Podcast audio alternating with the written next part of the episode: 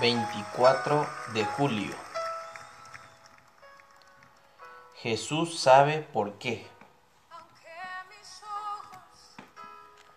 Tengo amigos que a pesar de haberse curado parcialmente, siguen luchando con aspectos dolorosos de sus enfermedades.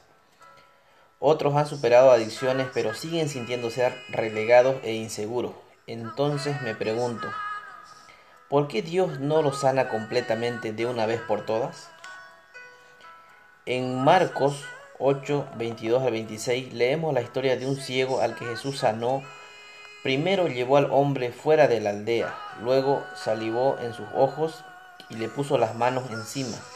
El hombre dijo que veía a los hombres como árboles que andan. Entonces le volvió a tocar los ojos y aquel hombre vio de lejos claramente a todos.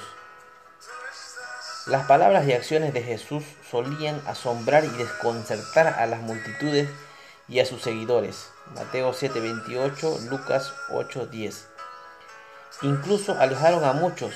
Juan 6, 60 al 66. Sin duda, este milagro en dos etapas también nos confundió. ¿Por qué no sanó inmediatamente a ese hombre? No lo sabemos, pero Jesús sabía que los demás necesitaban experimentar así esa situación. El Señor sabe lo que necesitamos hoy para profundizar nuestra relación con Él.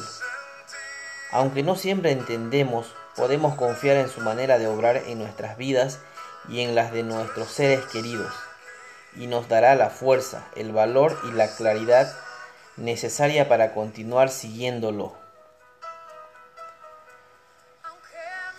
Repite conmigo, Señor, gracias por conocernos tan bien y por proveer lo que más necesitamos.